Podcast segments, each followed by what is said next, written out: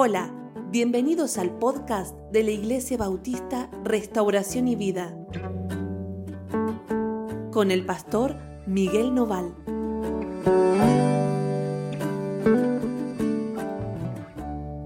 Hola, ¿cómo están? Dios los bendiga muchísimo. Estamos muy contentos de estar juntos con ustedes, de compartir la palabra del Señor esta mañana. Vamos a ir a nuestro pasaje devocional que está en el libro de Mateo, capítulo 16, versículo 21. ¿Sí? Mateo 16, 21 y vamos a leer hasta el 23, poquitos versículos hoy. El devocional de hoy se titula Las cosas de los hombres. Las cosas de los hombres. ¿A qué se refiere pastor con ese título? Bueno, ya lo vamos a mirar. Así que vamos a la lectura y nos vamos a dar cuenta. Dice, desde entonces Jesús comenzó a explicar a sus discípulos que él debía ir a Jerusalén y padecer mucho en manos de los ancianos, de manos de los principales sacerdotes y de los escribas, y morir y resucitar al tercer día.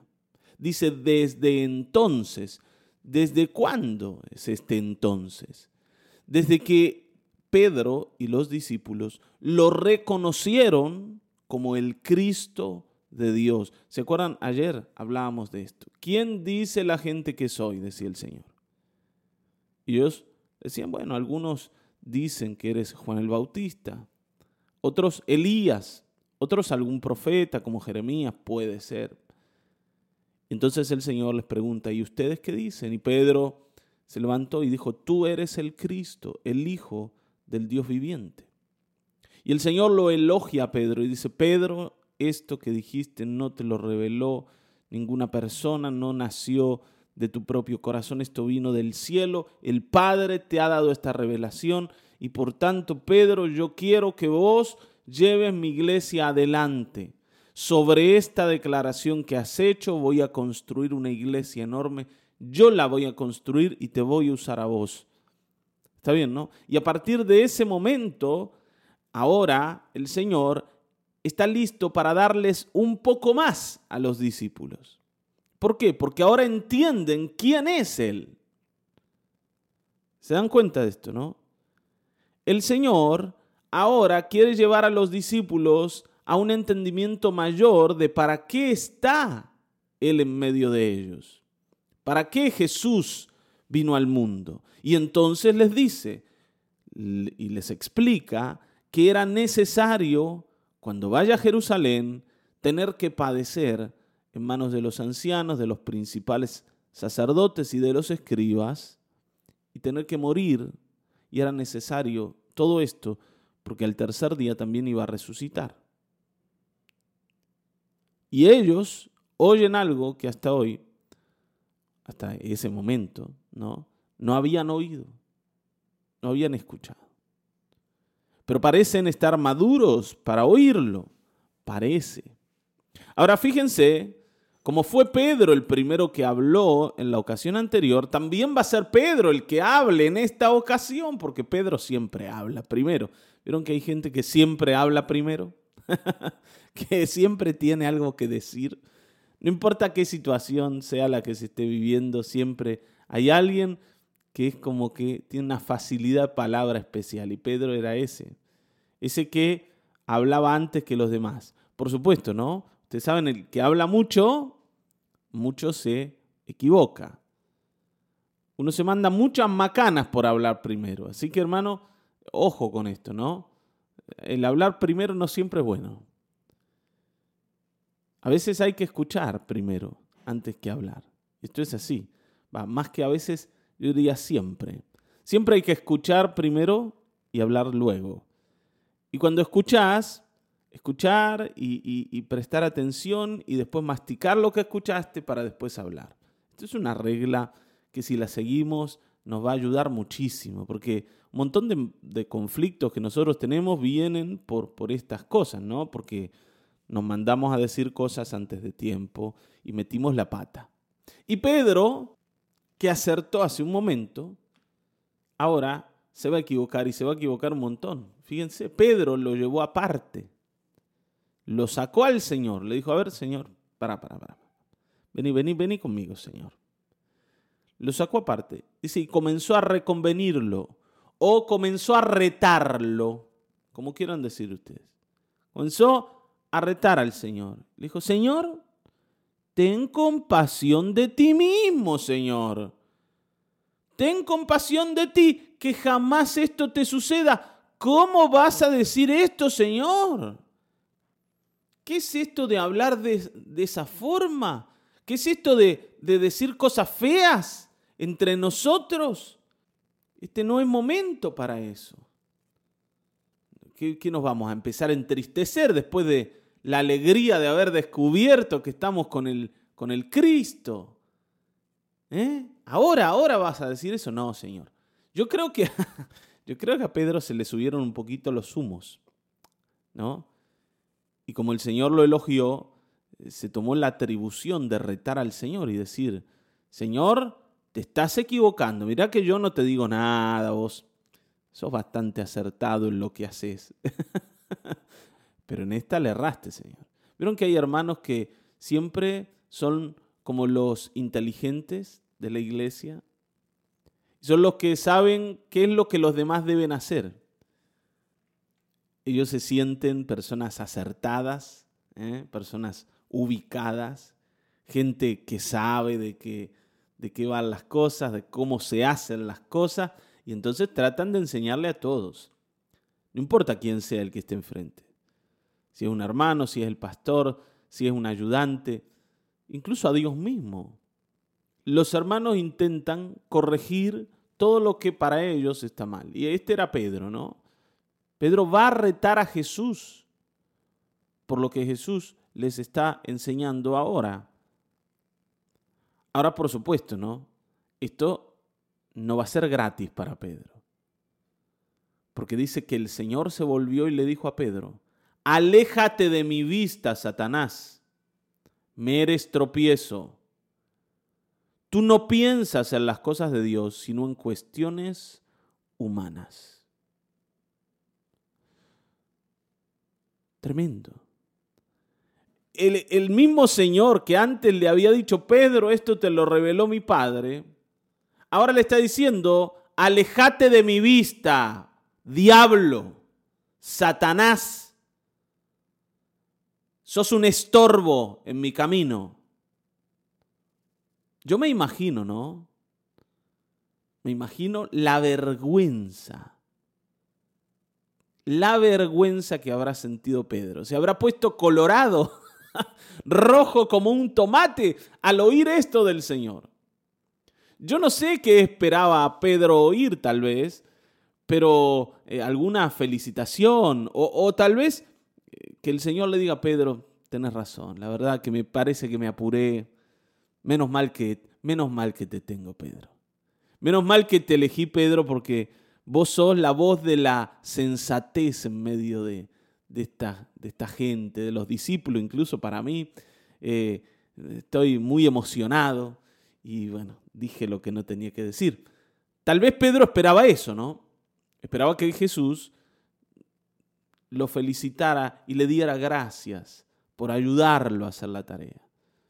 Pero no fue lo que ocurrió. El Señor le dijo, sos un estorbo, te estás convirtiendo en un estorbo, porque tu mirada, tu vista, está puesta en las cosas de los hombres. Tu mirada está centrada en cuestiones humanas, en cuestiones de esta tierra. Vos lo que querés es pasarla bien acá. Y yo no vine para eso, Pedro, no vine para eso. Si hace un momento te diste cuenta de que estabas frente al Cristo, ¿por qué no revisás todo aquello que la Escritura dice acerca del Cristo? Y te vas a dar cuenta que el Cristo no vino a reinar sobre un trono, sino sobre una cruz. Es así. El Señor tenía que morir y estaba anunciado que así ocurra capítulo 53 del libro de Isaías. Lo hemos, lo hemos leído cuando eh, hablamos de Isaías. Y Pedro debía saber esto. Pero claro, ¿quién quería que Jesús muriera? Nadie.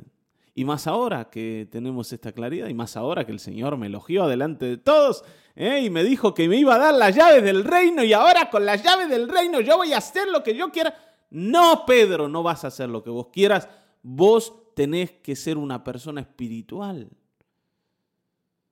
Tenés que ser alguien espiritual. Al mismo Pedro que antes el Señor le había dicho que le iba a dar las llaves del reino, ahora lo llama diablo, Satanás. Yo creo que esto le ha servido a Pedro para toda la vida. Porque si en algún momento se le ocurría hacerse el importante, cualquiera de los discípulos le podía recordar, mira que a vos un día Jesús te dijo diablo, ¿eh? mira, mira que un día el Señor te retó adelante de todo. No te hagas el vivo acá que no sos mejor. Yo creo que a Pedro le sirvió tanto ¿no? este reto. Yo creo que a nosotros nos debe servir esos momentos en donde el Señor nos corrige a causa de que ponemos la mirada en el lugar equivocado.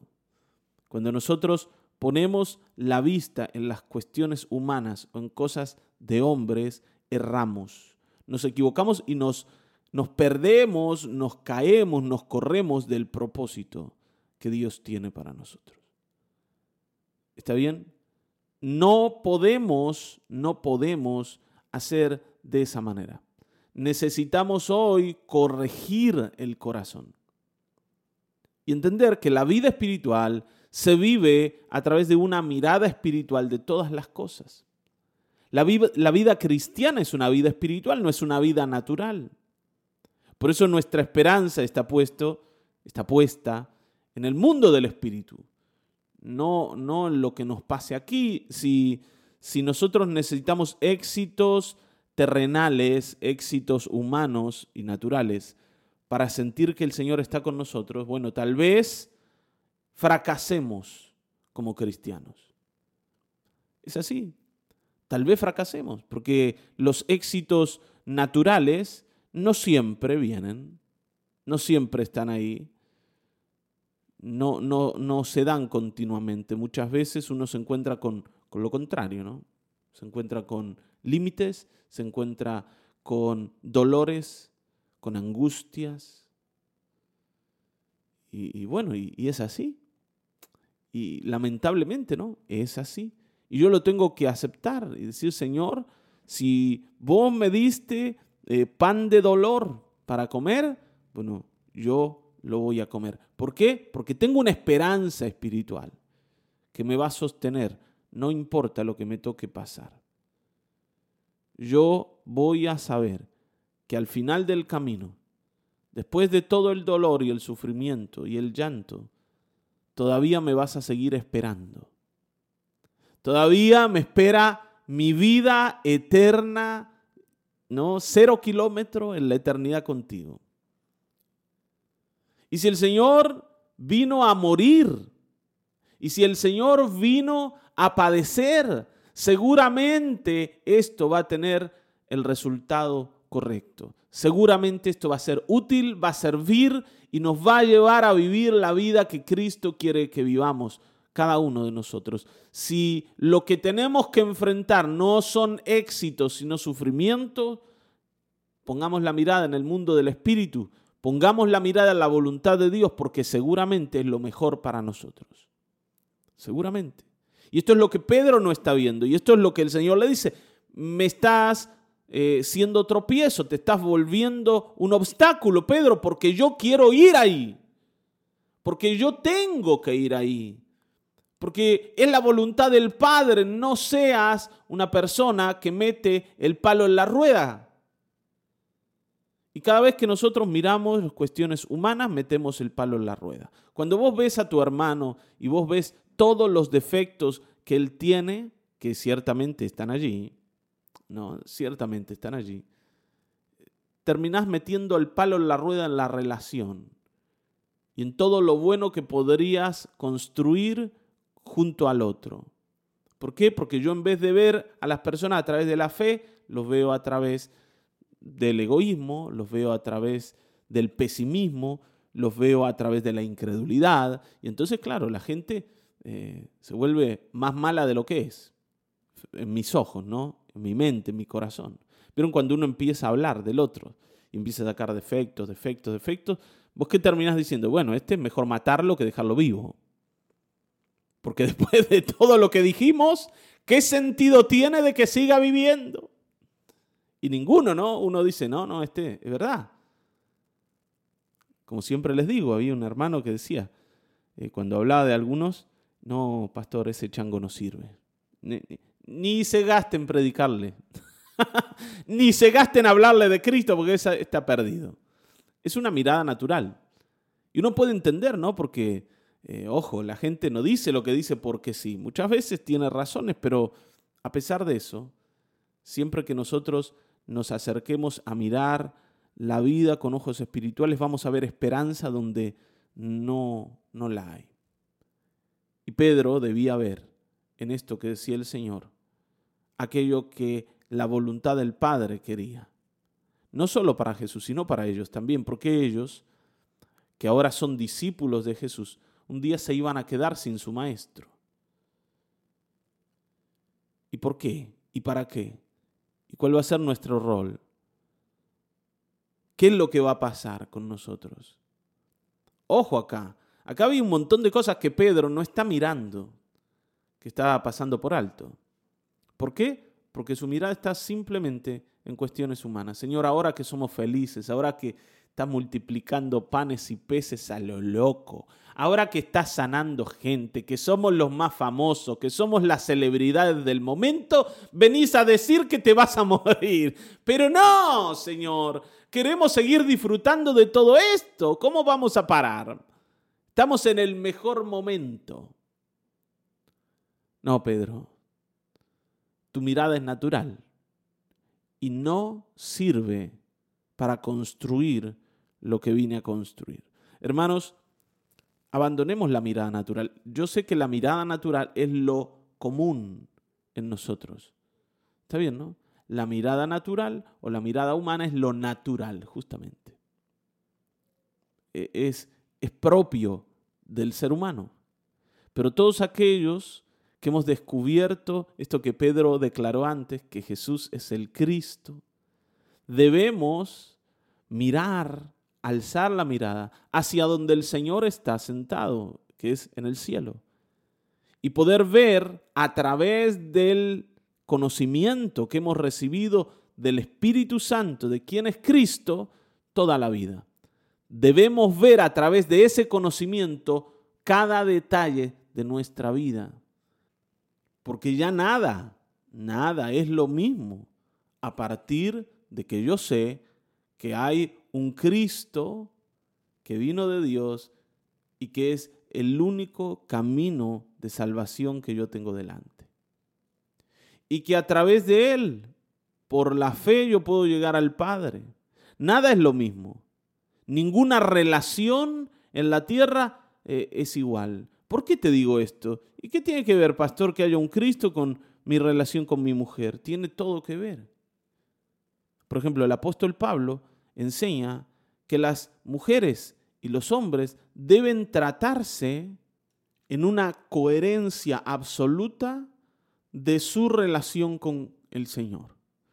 Y dice, eh, mujeres, estad sujetas a, vuestros maridos como al Señor. ¿Está bien, no? Y cuando dice estad sujetas, habla de ustedes, mujeres, oigan, préstenle atención a sus maridos como lo hacen con el Señor. A los maridos le dice, ustedes, Maridos, amen a sus mujeres como Cristo amó a la iglesia. El Señor se vuelve el ejemplo, el ejemplo de cómo construir una relación matrimonial. Pero lo mismo para construir una relación fraternal entre hermanos. El Señor es el modelo. Como Él nos amó, nosotros amamos. Como Él llevó nuestras cargas, nosotros llevamos las cargas de los demás. El Señor se vuelve ahora el, el metro patrón de todo lo que hacemos. Por eso no es lo mismo conocer a Cristo que no conocerlo. Y para los discípulos y para Pedro, descubrir que hay un Cristo debía transformar su mirada y, todavía parece que no. Y entonces por eso el Señor lo reta. ¿Te das cuenta? Saber que hay Cristo y saber que a través de la fe accedemos a Él nos da esperanza para vivir. Y nos da caminos para enseñarle a nuestros hijos por dónde ir. Así que hoy miremos al Señor y salgamos de las cuestiones humanas. A veces no, la vida se vuelve muy oscura cuando yo me centro solo en lo humano, porque aquí a veces uno se mete en laberintos de los que no puede salir. Y si yo no puedo alzar los ojos al cielo y decir, Señor, a pesar de lo que estoy viviendo, tú gobiernas, termino deprimido, incluso eh, tal vez pueda sentir que seguir viviendo la vida de esa manera ya no tiene sentido. Pero si yo puedo mirar al cielo, voy a entender que todo vale la pena si voy a ganar lo que el Señor me ofrece. ¿Está bien, no? Todo vale la pena si yo voy a ganar a Cristo. Así que busquemos al Señor, humillémonos y salgamos de las cuestiones humanas que nos nublan la vista y que nos hacen inútiles para el Señor. Amén. Oramos. Padre, gracias por este pasaje. Gracias, Señor, por esta relación entre tú y tus discípulos, entre los apóstoles y nuestro Señor. Gracias. Señor, al verlos a ellos nos vemos reflejados al, ver el error de Pedro, vemos nuestro propio error, porque nosotros también hemos puesto la mirada en cosas humanas. Y allí, en medio de lo humano, no puede crecer el reino de Dios. Señor, tu reino es un reino que viene del cielo y es espiritual y va a crecer en el corazón de personas espirituales. Y por eso queremos ser parte de ellos. Señor, queremos ser buena tierra para la semilla que está sembrando en nosotros y dejar de poner la vista en lo humano, porque todo lo que tú traes para nosotros es espiritual y Señor, toda bendición espiritual nos ha sido dada en Cristo y por eso hoy nosotros queremos ver con los ojos de la fe. En el nombre de Cristo Jesús. Amén, amén. Hasta aquí hemos llegado. Nos volveremos a encontrar en el próximo episodio de Mañanas de Restauración y Vida. Dios te bendiga.